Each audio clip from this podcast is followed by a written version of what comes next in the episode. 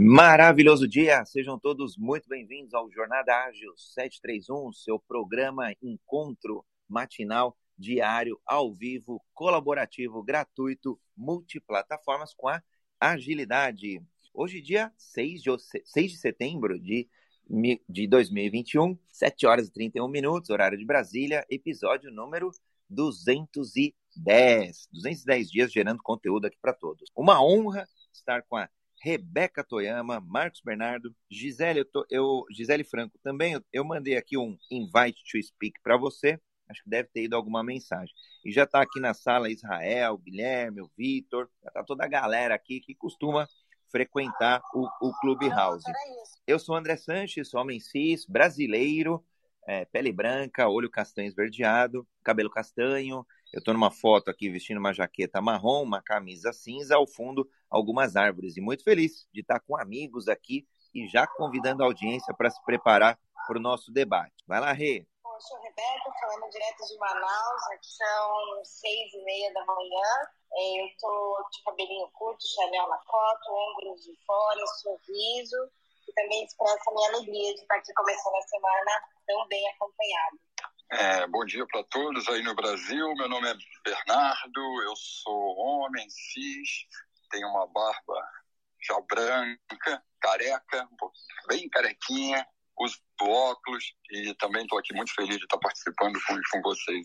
Legal, Gisele, seja muito bem-vinda. Aí no canto do aplicativo, aí no Clubhouse, canto inferior direito, tem um microfone, pode desmutar. E a gente tem uma boa prática aqui dentro do Clubhouse, nos aplicativos de áudio, que é fazer uma audiodescrição da nossa foto. Então, seja muito bem-vinda. Ah, legal. Bom dia, sou a Gisele, primeira vez aqui no Clubhouse. É, bom, estou falando diretamente de Niterói, aqui são 6h34 da manhã. A descrição da foto, eu estou exatamente com o cabelo mais ou menos desse tamanho, um pouquinho no ombro, cabelos lisos.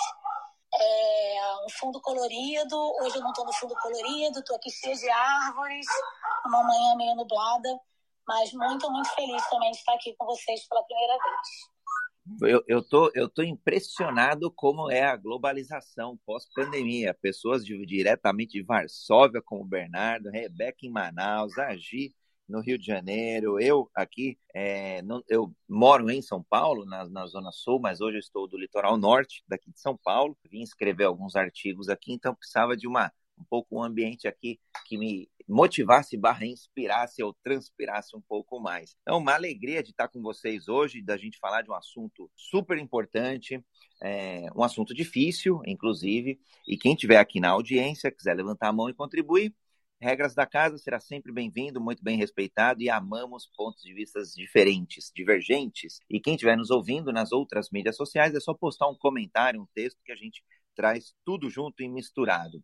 Bom, o cenário é um cenário muitas vezes desafiador desse assunto. Né? Por, por um lado, quando é, a gente olha a pandemia, é, funcionários ali com pressão maior por resultados, é, em diversos setores, uma escassez de talentos é, tecnológica. Ontem eu estava falando de escassez de talentos é, no, no, na área da saúde, por exemplo, é, e por aí vai. Então, um overtime muitas vezes necessário. E, por outro lado, as empresas precisando se adaptar cada vez mais rápido, trabalhar por ciclos curtos, entregando resultados com uma cadência maior, e, portanto, uma agilidade maior é, em todas as áreas, e não só exclusivamente em tecnologia, nem nos negócios, mas em todas as áreas. E aí, Rê, Bernardo, Gi, como que a gente equilibra ou se é que há equilíbrio, né? É, essa palavra, não importa o tema, né, André? A gente entra aqui falando de equilíbrio, como é que a gente equilibra resultado e qualidade de vida, como é que a gente equilibra meta com bem-estar da equipe. E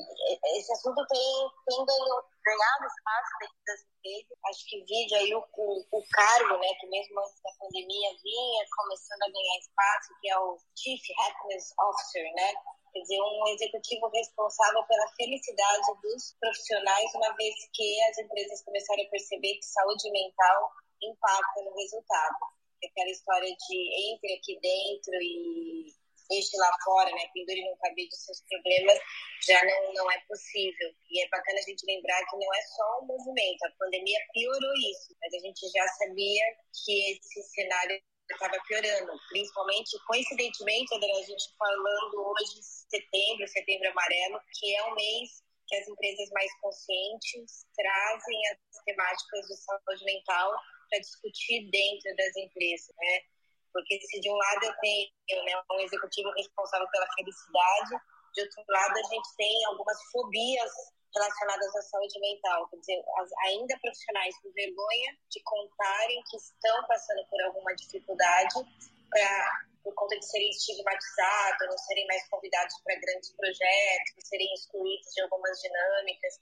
Então, acho que para começar nessa rodada, trazer essas duas pontas, né? essa fobia que ainda existe dentro das empresas, claro, não só das empresas, das famílias também, a empresa nada mais é do que um reflexo das dinâmicas pessoais, e do outro lado bom, né, esse cargo que veio ganhando espaço aí ao redor do, do mundo de um executivo responsável por olhar para essas coisas. Mas vai lá, Bernardo. É, eu acho que é bem importante e inclusive eu tenho uma, uma mais um, uma provocação do que um, uma colocação, né? Com essa questão da pandemia, né?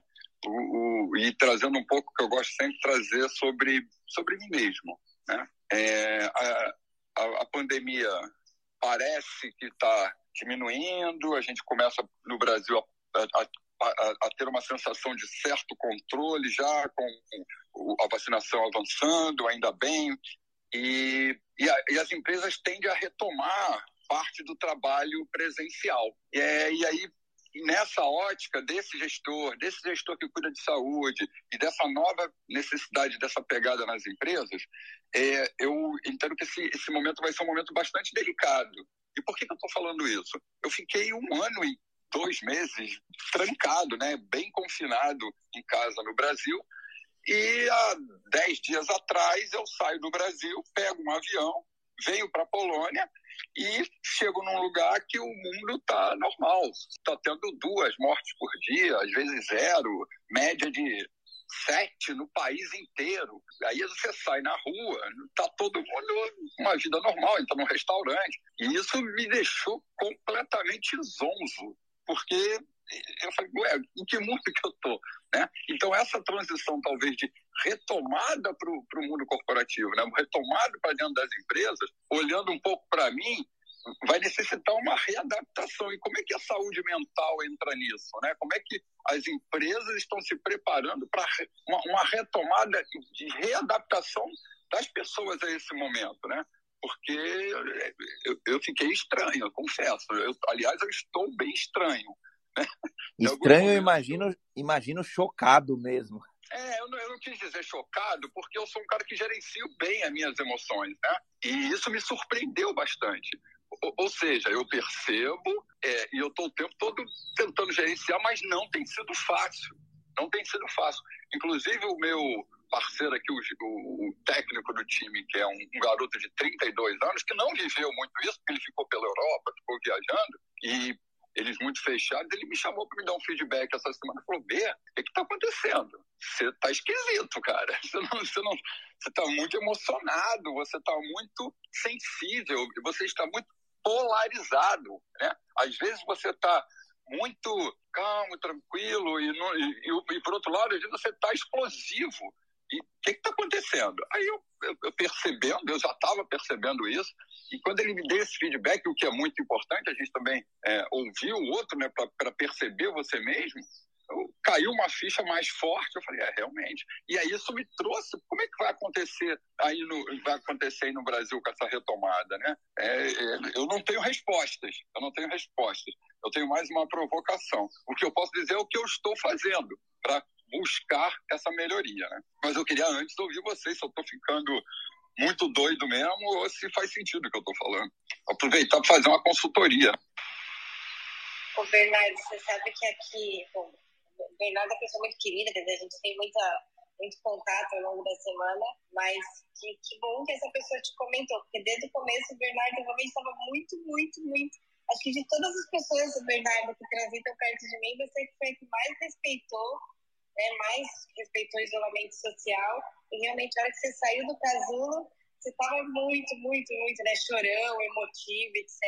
Mas a gente tem percebido percebido essa reação no meio de muita gente. Eu comentei, né? Tem uma colega nossa aqui, não vamos citar nomes, mas que ela falou o pior momento dela, pra vocês terem uma ideia, é quando ela tomou a vacina. Eu falei, ué, aquela pergunta que eu faço sempre no início da sessão, né? Seu melhor e seu pior momento da semana, ela foi ter tomado a vacina. Eu falei, ué, o que, que aconteceu, né? Porque agora eu preciso voltar pro trabalho. Né? E eu não quero voltar para o trabalho, eu não quero voltar para a vida que eu tinha antes, eu não quero ficar longe do meu filho. Eu, ela vem com tantos não quero que eu respire profundamente três vezes. Vamos falar sobre o que realmente você não quer, né? Eu acho que a sua fala trouxe um pouco essa reflexão. Mas eu... você está aqui. Oi, eu, eu ia comentar isso, Rei, e aí depois passar a palavra para Gi, depois o Israel já pediu aqui, já foi ágil, já pediu a palavra também, a gente já passa e todo mundo vai contribuindo aqui no dia de hoje. Eu, eu vi esse sentimento, eu estava conversando ontem com, com um primo meu e, e a, o debate era justamente esse, né? As empresas voltando, é, começando a, a, a, definir mesmo essa melhor volta, porque não tem, de fato, nenhuma fórmula, não, não, não dá para seguir, cada uma vai encontrar o seu melhor caminho. É uma jornada, vai ser uma jornada adaptativa, é, vão tentar um, uma vez por semana, deu certo, não deu. E aí, moral da história, long, longa história curta, é, de uma tarde inteira ali de conversa, ele mesmo falou assim: olha, poxa, um dia para mim é ok, para mim é para é saúde mental, foi exatamente essa palavra, para é sanidade mental, eu, eu acho oportuno. Dois dias, ah, legal, de repente eu estou aqui na empresa, preciso é, fazer, é, me mostrar aqui mais presente, preciso escalar melhor, entre aspas, dupla aqui, fazer uma média aqui com todo mundo e tal, para eu me posicionar melhor aqui dentro, legal. Três dias eu troco de emprego. Foi literalmente é, é mais taxativo assim. E, e eu, eu pô, pô, Marcão, eu vendo o teu, o teu depoimento, eu, eu olho para trás também, eu me vejo o André mais sensibilizado de quando eu tomei a vacina, quando eu, começo a ver algumas coisas no, no, na TV, assim, o mundo lá fora. É, vida normal, vida que segue, né? Que nem você comentou.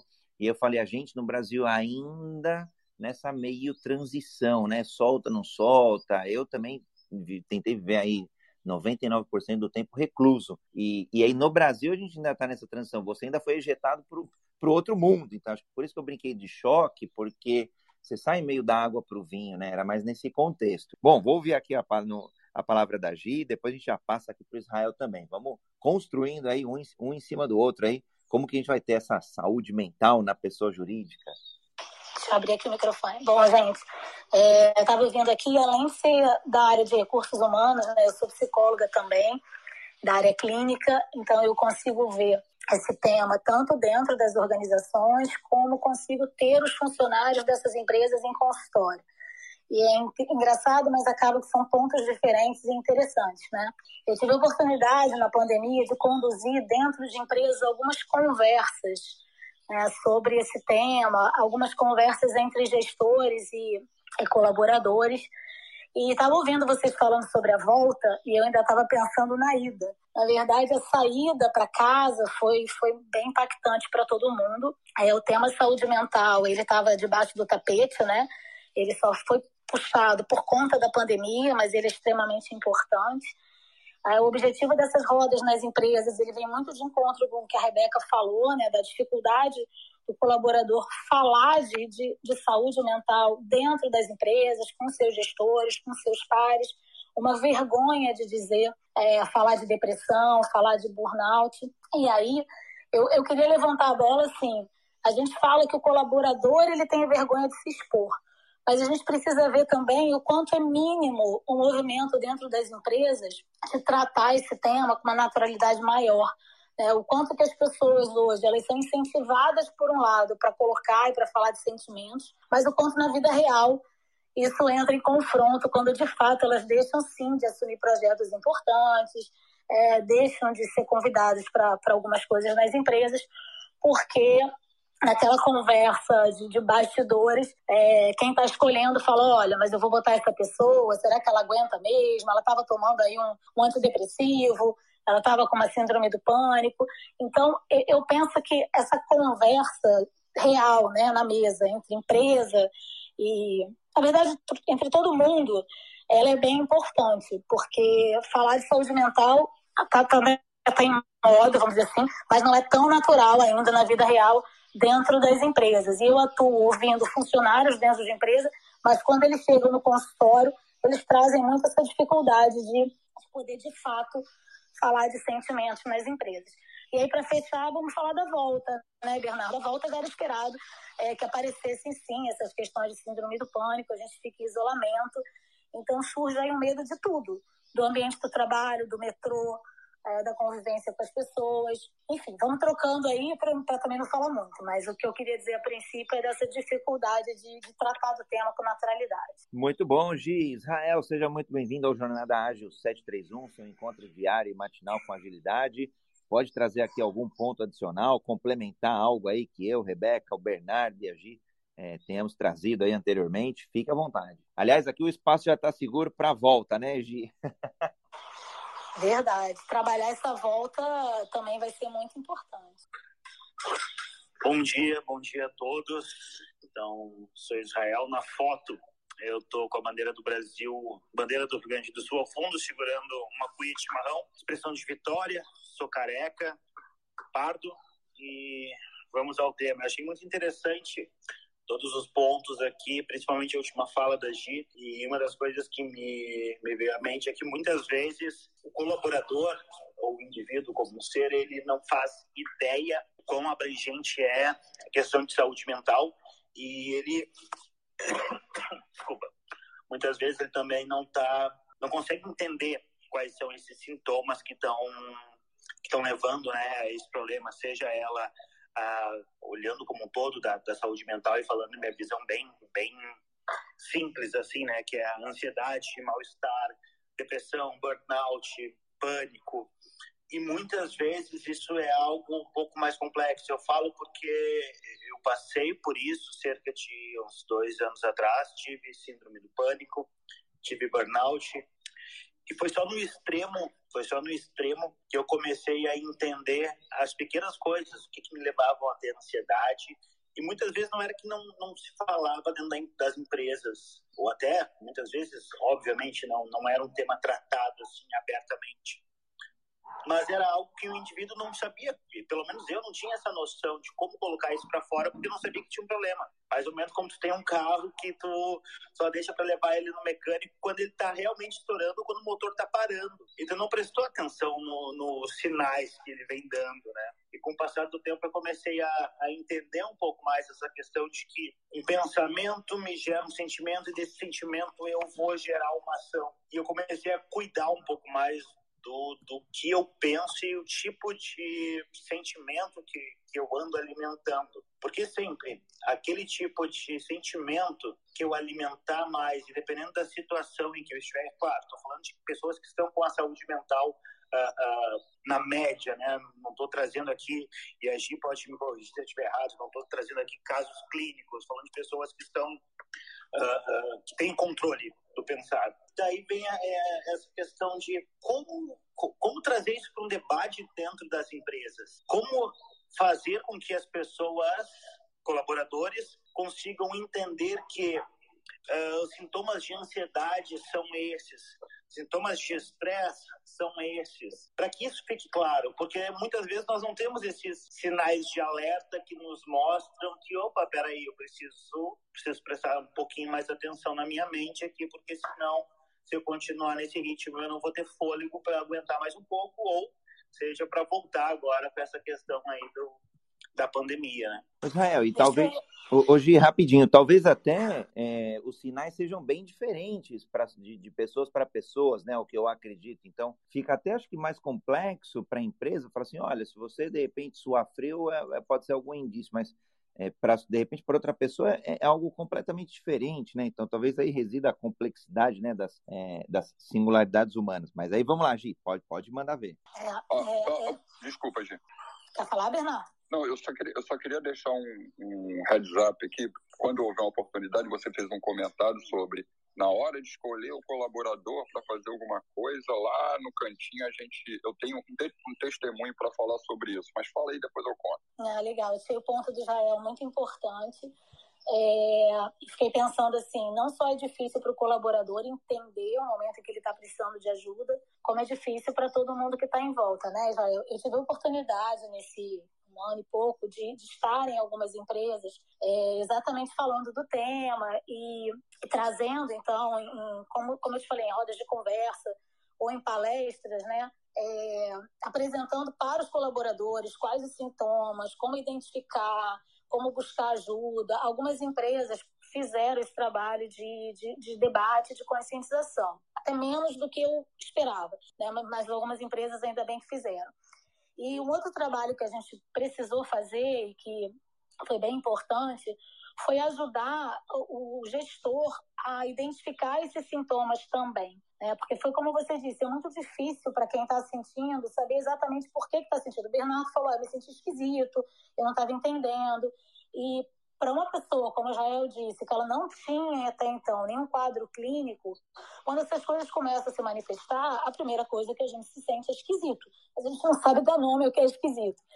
E também é importante é, orientar o gestor em como identificar, e na verdade não que ele tenha que lidar, que ele tenha que fazer algum atendimento, mas mostrar ele que ele pode e deve encaminhar esse colaborador alguém. Às vezes a empresa tem um serviço de saúde, tem um apoio psicológico, o gestor também tem que pedir ajuda, né, para poder ajudar. Então, isso também foi uma coisa que, que a gente tentou levar para as empresas, que, que era essa consciência, né, de, de como que você está se sentindo, por quê, esse apoio, a quem encaminhar, é, essa orientação de que, assim, bem tratado, bem orientado, vai passar. Uma coisa importante que eu acompanhei, muito em equipes de vendas de alta performance, foi a necessidade de dizer que esse colaborador ele vai voltar a vender, ele vai voltar a performar, né? E não de encostar ele num cantinho, olha, ele não está bem, ele está com depressão, ele está com falta de concentração, ele não está entregando os resultados, então o melhor seria afastá-lo, seria demiti-lo, seria, enfim.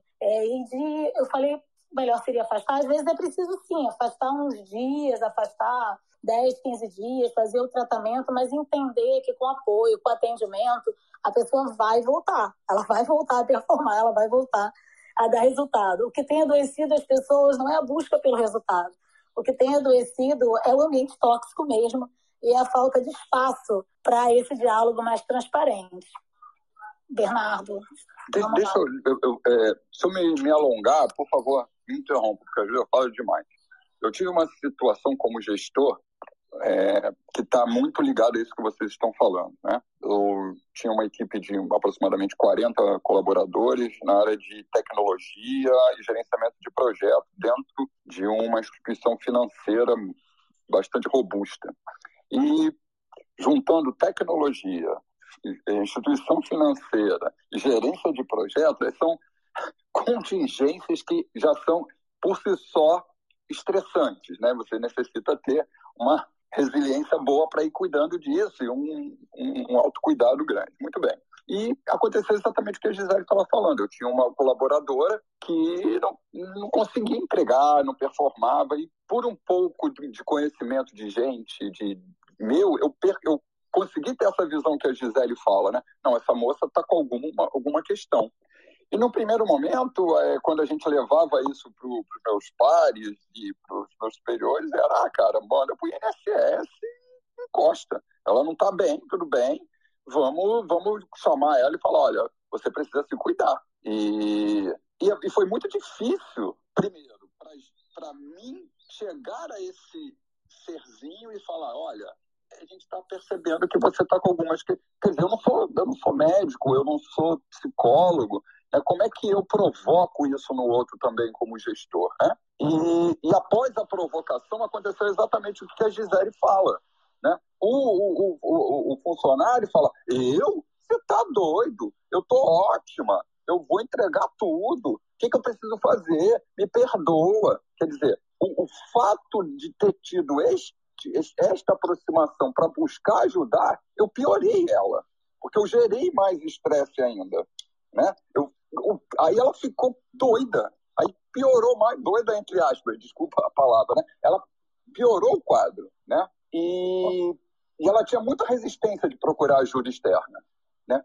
o que, que, a gente faz nesse caso? Né? É, depois eu conto a conclusão do, do que, que aconteceu, mas é um momento difícil também para o gestor, né? Bernardo, deixa eu pegar um gancho aqui e contar nossas histórias. Quando a gente convive com as pessoas há muito tempo, André, eu não sei se você conhece já essa história, Mas eu atendi Bernardo muito tempo que trazia esses desafios, né, de um grande gestor, como é que eu lido com, esses, né, com essas questões com a equipe. Lembrando que, por melhor que tenha sido a nossa preparação, a gente não teve exatamente um curso de como é que eu lido com a saúde mental do colaborador, como é que o ser humano funciona, essas coisas exatamente a gente não, não aprende numa, numa formação é, é, de negócios, enfim. Só que eu tinha, por outro lado, um outro cliente que trazia que tinha tido uma vida muito difícil, que a empresa não entendia ele, que o gestor não entendia ele, e que ele estava né, muito agoniado com tudo aquilo, e pronto, saiu daquela instituição financeira, né, quis seguir um outro caminho, né, ele fez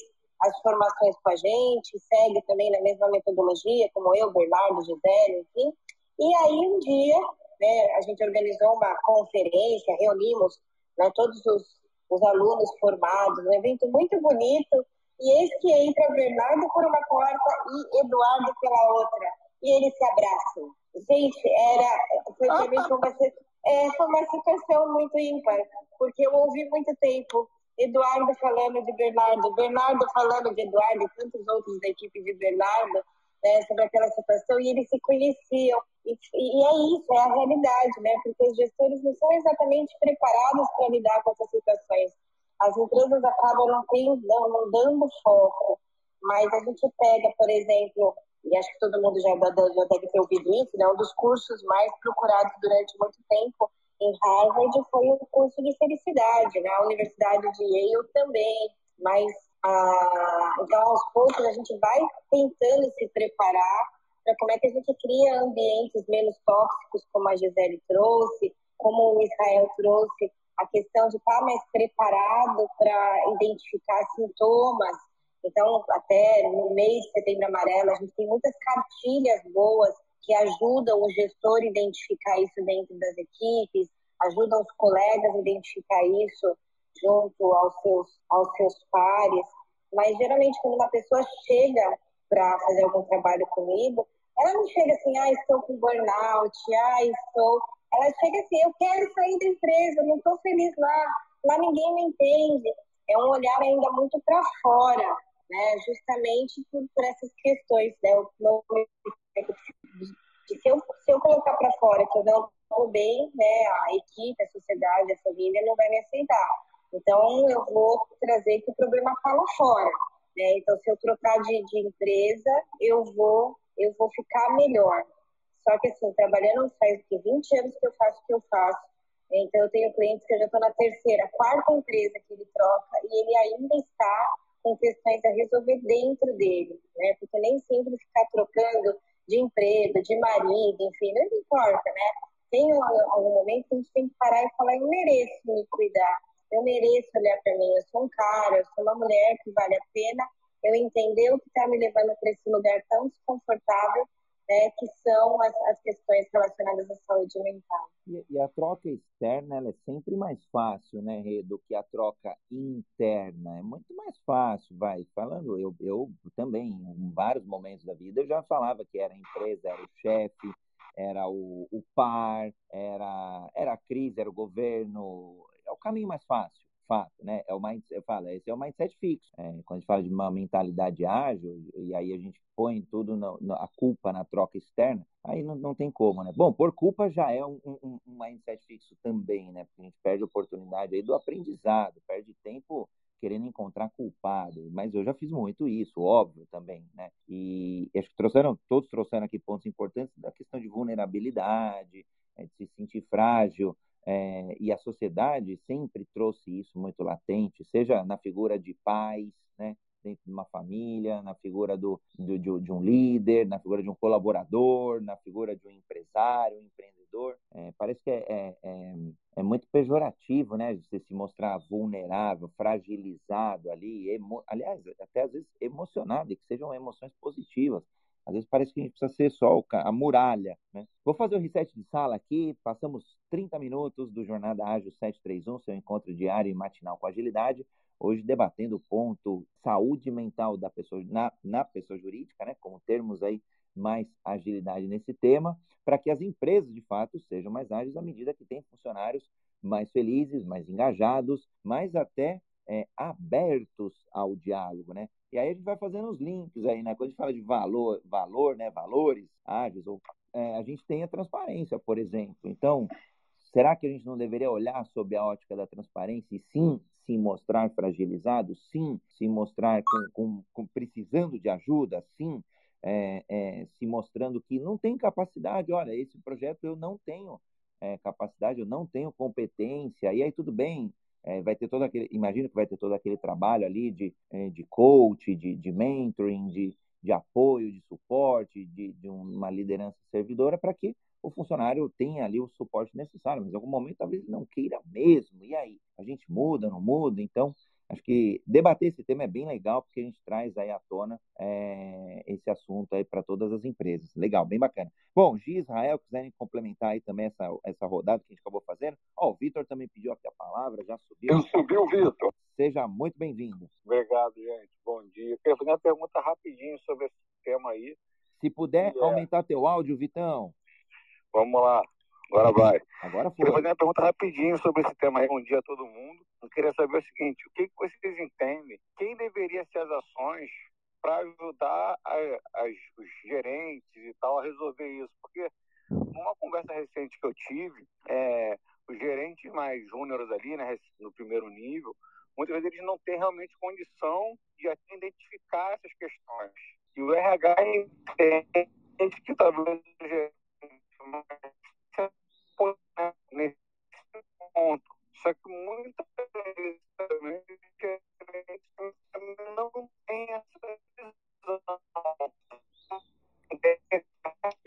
O, Vitor, acho que está cortando o seu, o seu áudio, viu? Ô, Vitor, é, é isso. Eu, eu, ia comentar, a gente entendeu o início aqui, os gerentes não têm. É, é, acho que é de quem, né? É, é, é, talvez de quem é a melhor peça aí no, no, num tabuleiro organizacional, mas pelo que eu entendi, assim, gerentes não têm condição para identificar talvez essas questões, gerente júnior, você colocou.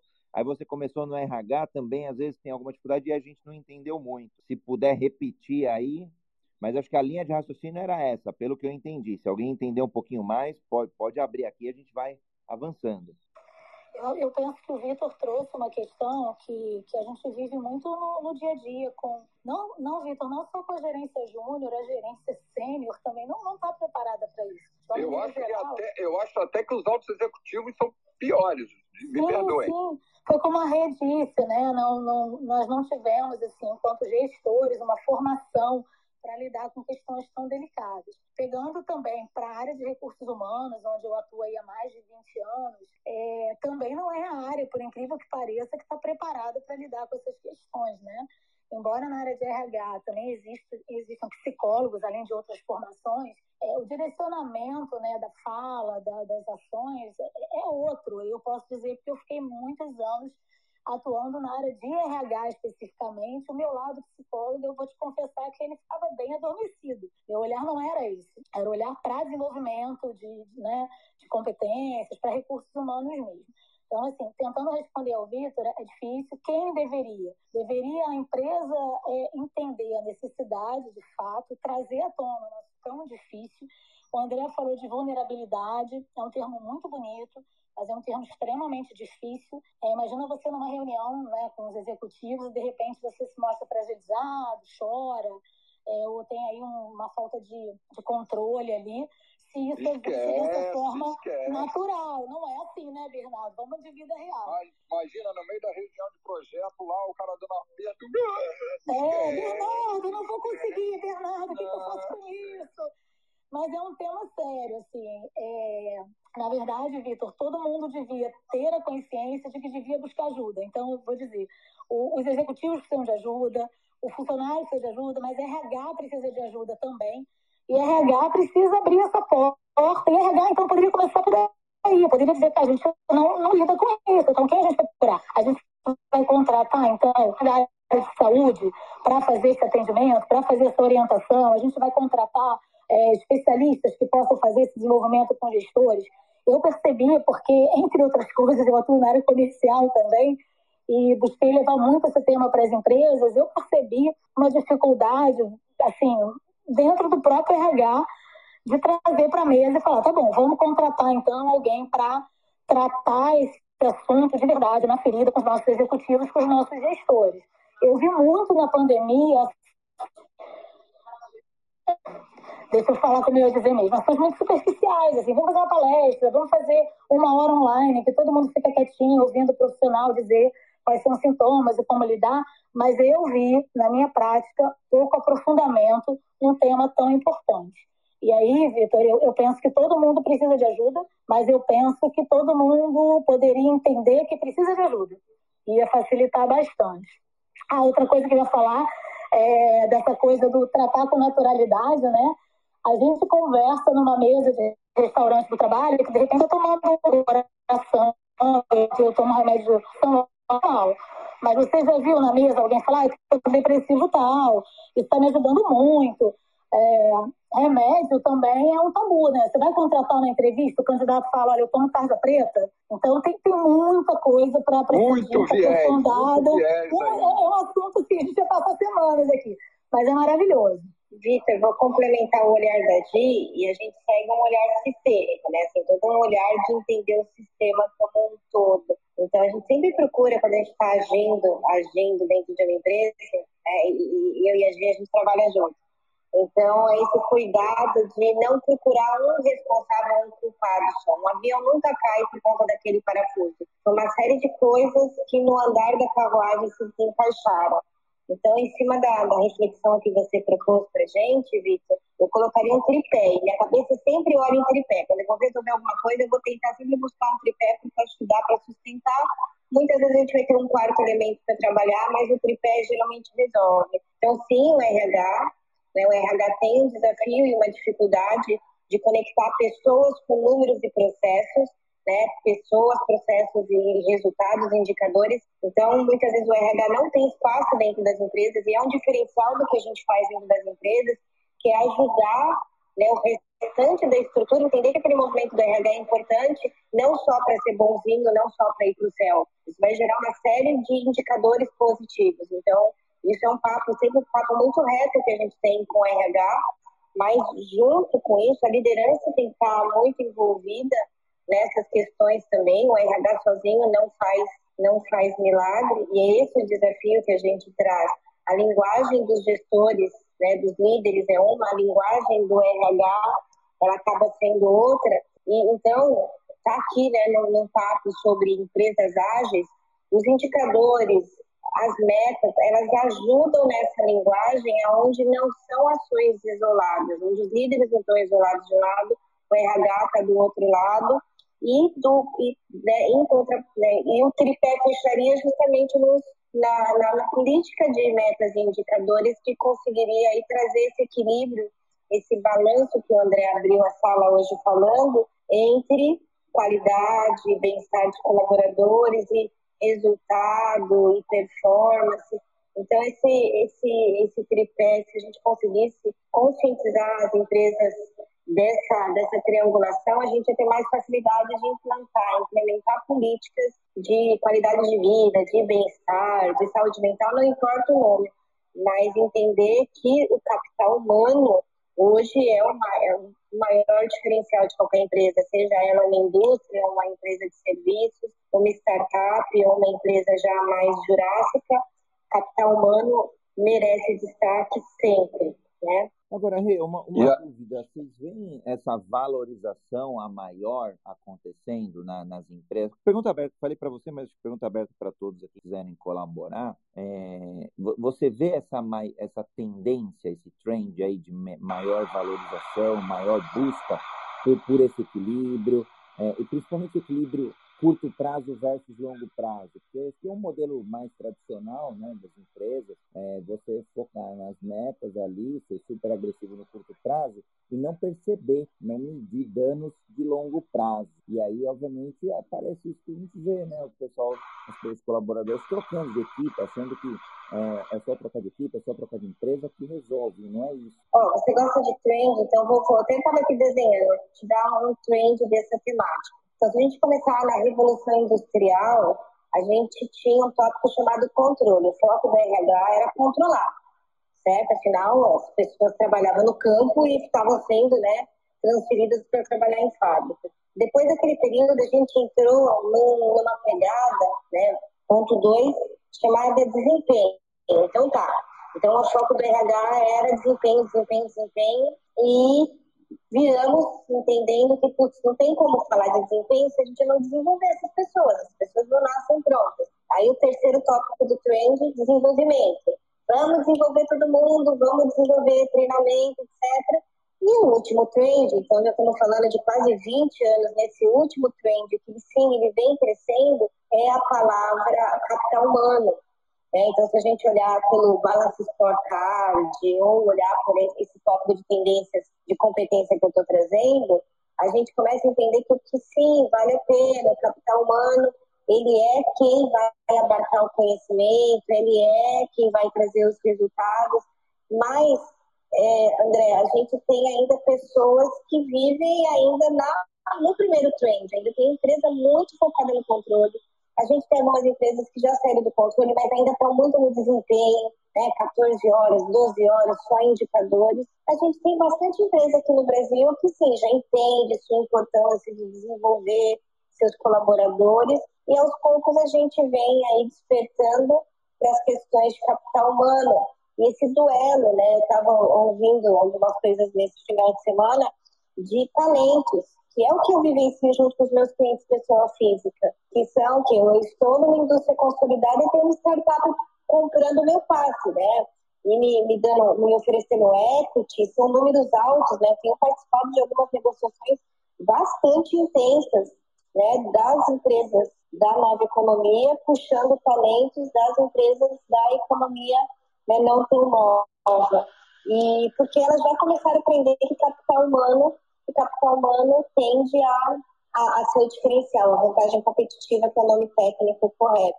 Mas, ao mesmo tempo, aí vem um super desafio, porque nem todo mundo né, tem esse, esse, essa, esse privilégio de ser disputado por grandes startups e por empresas que, que são da velha economia. Nossa, nossa, nossa reflexão aqui é como é que a gente vai ajudar todas as pessoas a serem né, desejadas, serem úteis nessa nova economia. Então, o buraco é muito grande. Assim, a gente tem aqui trabalho para muitas vidas, muitas reflexões para fazer sobre isso. Né? Enquanto um está sendo disputado por duas empresas, quantas centenas né, estão ainda tentando achar o seu lugar nesse momento? Né? E os dois, eu acho que a reflexão aqui, antes de passar a palavra para o Bernardo é que os dois lados sofrem com questões de saúde mental. Esses que são né, disputados pelas, pelas empresas e esses talentos que ainda não encontraram seu espaço no mundo. É por isso que esse tema ele abrange 100% da amostra. É, e, e, aí eu vou aproveitar esse gancho que a gente também pode falar um pouco de propósito, né? É, do, do, do, seu, do seu colaborador, né? E aí eu vou fechar como eu um gestor, um gestor de, de, de 2015, né, que não tinha é, nada do conhecimento que eu tenho hoje sobre o ser humano, agiu. E eu, eu arrisquei demais. Eu arrisquei demais e podia ter dado muito ruim, mas deu bom. Então, o que, que aconteceu? A, a colaboradora, é, eu convenci ela de que ela procurasse um, um, um, um psicólogo, um psiquiatra, muito mais na, na, na questão do, do, do, do gestor amigo, do gestor preocupado com ela. Ela se afastou duas semanas e voltou. Eu estou boa, já resolvi tudo. Estou é, tomando um remedinho aqui para diminuir a minha ansiedade. Agora você pode esperar que eu vou performar. Aí eu olhei para ela e falei, mas eu não estou te cobrando isso agora.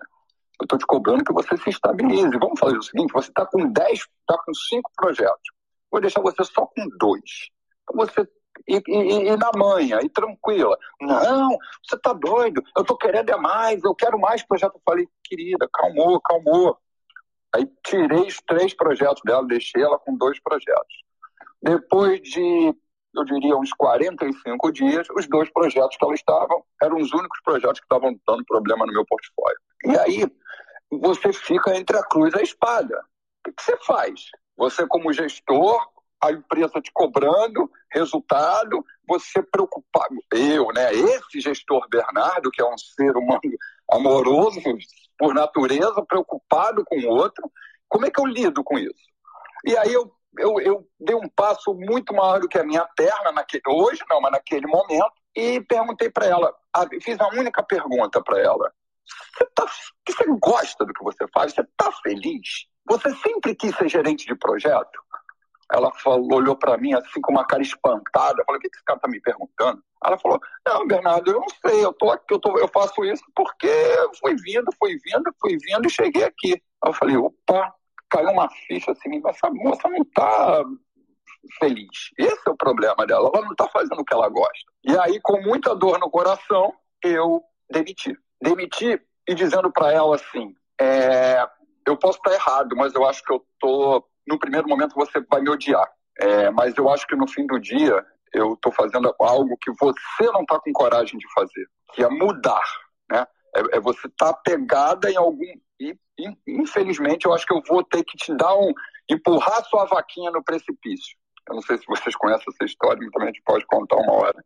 Quer dizer, eu tirei ela, falei, olha, não dá, você está infeliz, a gente não está feliz com você, você está sofrendo e eu estou te demitindo. Passaram-se 40 dias depois. Na hora ela chorou, me xingou, saiu pelo corredor falando que eu era um desgraçado e não sei o quê. E eu segurei aquela onda, né? Passaram 45 dias, ela me liga e me convida para um almoço. Aí eu falei, vixe, vai, coitada, vai querer me dar um tiro, né? Aí fui almoçar com ela.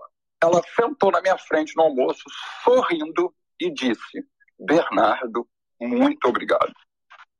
Muito obrigado. Como assim?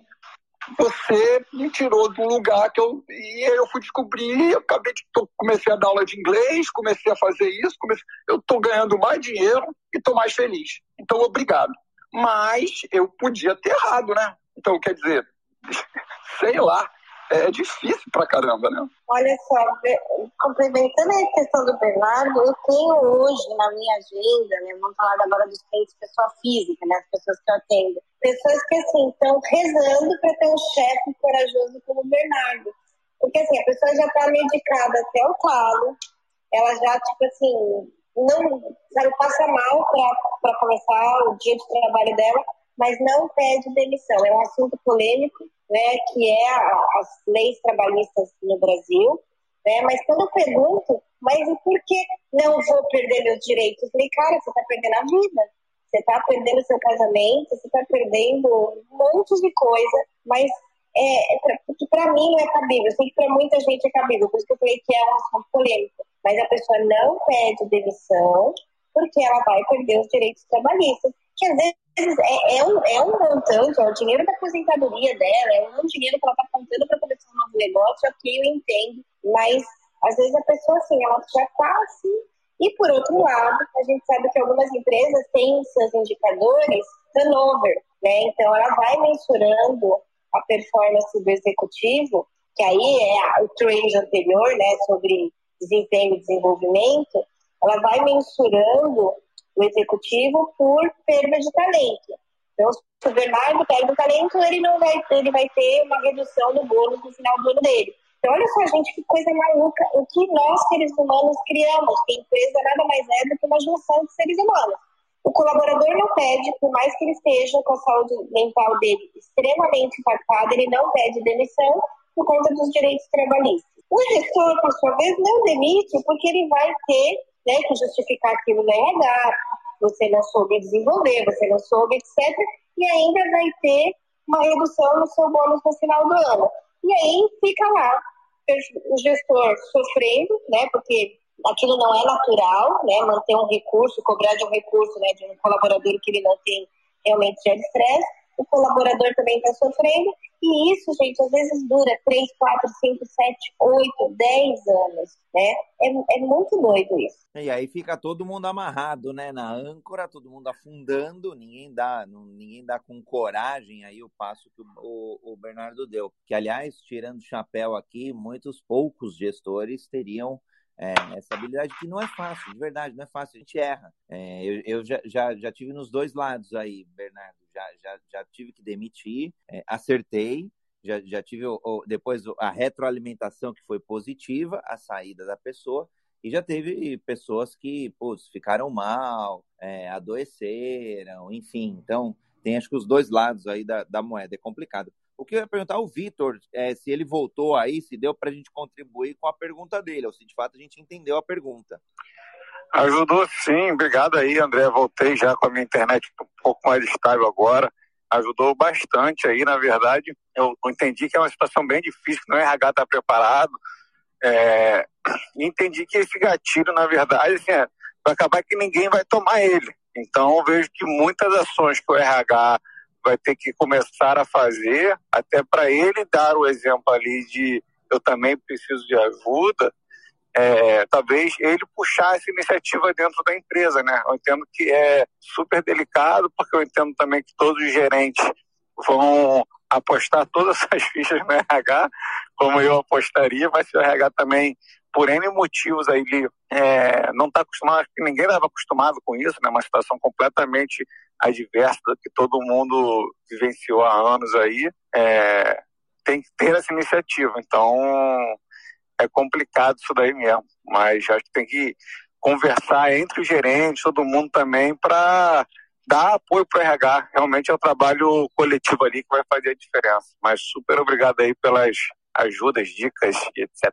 E, e, Vitão, nessa linha que você falou, né, de conversar entre os gerentes, ou nos diversos fóruns, claro, que cada empresa tem, né, depende sempre do porte, mas é, médias, grandes empresas, a gente já tem um monte de fórum, é legal ir colhendo as diversas percepções em relação às atitudes, ou em relação a cada um dos colaboradores, em relação à entrega, e, e, e se questionar mesmo. É, e é, não é fácil, porque às vezes a gente entra no piloto automático, estou entregando, estou entregando, estou crescendo, estou crescendo, e, e não para para fazer essa retrospectiva, vai, vamos falar um pouco mais Scrum aqui, essa retrospectiva de falar, como que tá o colaborador? Você percebeu alguma coisa diferente?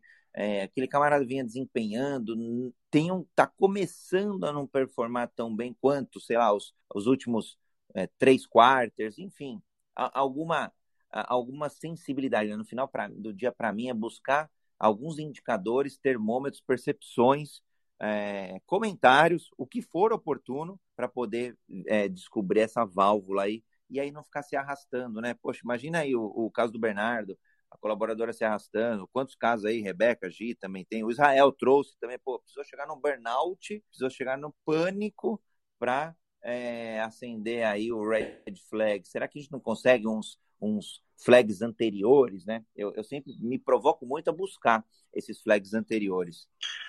É, pessoal, fazendo compilado e ouvindo tudo que vocês trouxeram até agora, é, eu não colocaria essa responsabilidade, digamos assim, voltada 100% para a empresa, nem 100% para o gestor. Eu acho que é uma que é algo que tem muito mais a ver com o indivíduo, assim, claro, a empresa tem que proporcionar essa questão de, de ter o acompanhamento, de ter ao menos a informação, mas tem muito mais com o indivíduo de conseguir perceber que saúde mental é um tema tão importante quanto, quanto alimentação, quanto disposição física, quanto bom sono, e isso deve estar presente na vida dele.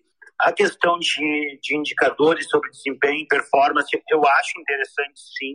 Hoje tem meus pares, tem meus liderados também, mas uma coisa que eu fico, eu sempre tento prestar muito atenção é como é que, que a gente tem diversos tipos de perfis diferentes de pessoas. Por exemplo, eu sempre fui um profissional raise the bar, com, sempre trabalhei com a régua muito alta. E mesmo em momentos em que isso faz parte do meu perfil uh, e nunca tento julgar, uh, julgar o outro pelo meu perfil, porque eu sei que é um perfil meio que é, é, é complicado até às vezes, na verdade, porque mesmo em alta performance, mesmo sendo cobrado, fazia a entrega com resultado alto, mas naqueles momentos em que eu estava começando a ter um pouco mais de dificuldade, síndrome do pânico, ansiedade, burnout, o que estava acontecendo na realidade? Os resultados estavam sendo entregues perfeitamente, perfeitamente, e, e estavam sendo entregues além, além do, da expectativa. Só que eu estava tendo um desgaste muito grande para isso. E não era um desgaste para entregar. Meu, minhas válvulas acabaram sendo uh, na comunicação. Eu comecei a ter uma comunicação muito mais agressiva, muito mais agressiva. Isolamento, quando eu estava no meu, no meu pessoal, um isolamento violento, assim, de não querer falar com ninguém. E percepção da minha família, de, clara, minha esposa, assim, claramente via que eu estava muito mais grosso, muito mais estressado. Só que não tinha a ver com ela, tinha a ver com e, só que, por outro lado, na empresa eu estava entregando muito além daquela expectativa. Então, é, é muito complicado, às vezes, a gente a, analisar pela entrega, porque o colaborador, ele, se a gente pegar um colaborador uh, uh, alto D, como é o meu caso, ele vai estar tá entregando. E também outras coisas que eu ouvi aqui sobre questão de medicamento. Eu tenho um conhecido meu que é gerente há mais de 20 anos e hoje, hoje, ele toma fluoxetina e isso tem deixado ele muito mais calmo depois de procurar alguma ajuda, enfim. Só que a gente pega 10 anos atrás, talvez nem isso, uh, existia cobrança tipo, engole choro e vai, principalmente aqui no Rio Grande do Sul. Engole choro e vai, isso é falar de, de, de, de dificuldade emocional é frescura. É frescura, só vai. Então, assim, hoje eu, eu trabalho em startup, passei por várias startups, e também já trabalhei em empresas tradicionais. Então vai muito do, do fechando, vai muito do colaborador, vai muito do indivíduo conseguir se perceber e entender se a empresa não oferece esses recursos, muitas vezes ele pode ser a ponte que vai começar a oferecer esses recursos. Vai lá falar com o RH, ou fala com o gestor, ou se é gestor, fala com alguém que, que tem essa possibilidade, mas ou começa a informar no um a um para o teu colega do lado, dizer, olha só, tu... enfim, né? Acho que hoje a gente tem várias formas de, de repassar esse tipo de movimento ou traz também para participar de conteúdos como esse que a gente está tendo agora, esse debate super bacana. Ô Israel, fica gravado, já vamos levar aí os episódios gravados aí para as empresas. Show de bola, mas acho que é isso. Eu fico feliz que a gente esteja debatendo aí o assunto, aprendendo sobre o assunto, vendo é, prismas diferentes, porque muitas vezes tem é, aqui na, na, na, no Jornadagem, tem quem está trabalhando dentro da empresa, tem quem é do RH, tem quem é psicólogo, tem quem ajuda as empresas, tem quem ajuda o RH, tem quem ajuda as pessoas. Então é bacana porque fica uma visão até mais holística do assunto. E eu acredito muito nesse tripé aí que você falou, do RH, da liderança e dos colaboradores, sim. A gente já rodou aqui uma hora do nosso encontro, então caminhamos aqui para as palavras finais, o encerramento.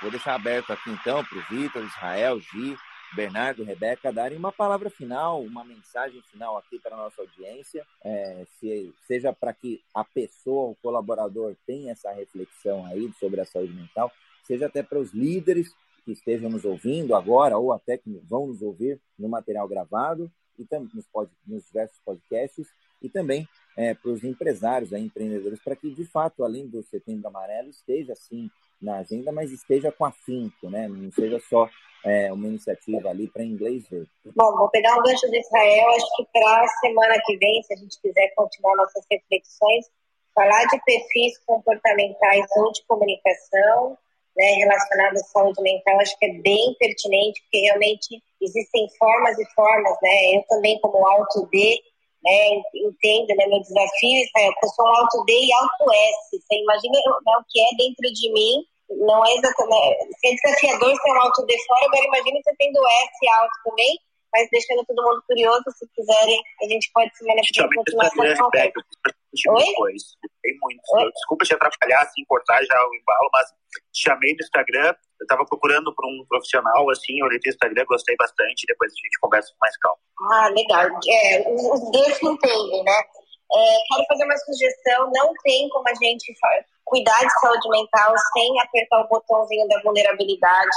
E aí a gente tem a Brené Brown, que, que é um dos TEDs mais assistidos, no Netflix também, a, palestra dela está disponível, é um bom começo, qualquer livro dela. Então não tem como a gente lidar com tudo isso sem falar de vulnerabilidade. E para líderes e gestores, vamos lembrar que não a tendência é a gente olhar para ESG, né? E se a gente vai falar de sustentabilidade, é, a gente não pode excluir o ser humano dessa sustentabilidade. Então, não tem como falar de sustentabilidade dentro das empresas sem entender que o ser humano tem que ser sustentável, ele tem que dar conta de si mesmo, ele tem que acreditar em si mesmo. Então, não, né, já que estamos hoje falando de empresas, trazer, trazer esse olhar do ser humano para o SG também, que eu acho que muitas vezes as empresas estão discutindo sobre sustentabilidade com o ser humano, se o ser humano fosse um ente à parte. Ele não é um ente à parte. Né? Ele, é quem, ele é o responsável e integrante dessa tal sustentabilidade. Legal. E, eu aproveito o Israel falou da conexão, eu acabei não comentando, mas sigam, óbvio, sigam os moderadores aqui: Rebeca Toyama, Marcos Bernardo, Vitor Cardoso, a Gisele Franco. O Israel subiu aqui também já para contribuir, Israel Miller. Depois você fala se eu pronunciei correto. André Sanches e o clube aqui, Agilidade Brasil. Vai lá, Bernardo. Para encerrar minha fala, que eu só queria fazer mais uma provocação. A gente fica falando saúde mental, saúde mental, saúde mental. Nunca esquecer que quando a gente fala de mente, a gente fala de uma interação de um organismo completo que, é, que tem um corpo. Então, peguem sol de manhã, deem uma caminhada, porque não adianta a gente ficar só na mente, na mente e não cuidar do corpo, porque o corpo é mente, a mente é corpo, aquele velho ditado, né? Corpo são, mente sã. Bora. Queria agradecer aí a participação de todo mundo. Acho que teve boas, boas informações trocadas aí. E o comentário que eu deixo aqui também é para tentar cada vez mais incentivar as pessoas aí com ações do RH, da empresa, pegando até um gancho no que o Israel falou aí, da, das pessoas terem um maior nível de autoconscientização, né? Que a gente faz para as pessoas conseguirem entender mais sobre si mesmo, entender mais esses sinais que às vezes o corpo dá e às vezes, às vezes a gente não consegue perceber. Então tente fazer ações de indicar livros, indicar filmes, indicar a palestra aí da Brené Brown, como foi dito, cada vez mais pessoas terem esse conhecimento e elas poderem se ajudar e constante e isso consequentemente ajudar a empresa, ajudar os outros amigos, ajudar todo mundo. Então agradeço demais aí, o dia de hoje, foi incrível. Bom dia para todos. É, eu também queria, estava pensando aqui, da saúde mental é assunto de todo mundo é, para a gente não deixar essa responsabilidade só no RH. Como a Rê falou, num outro ponto, nem sempre a RH tem apoio né, para caminhar com as suas ações. Tem, tem muita gente competente, muita gente boa, querendo fazer o seu melhor dentro do RH.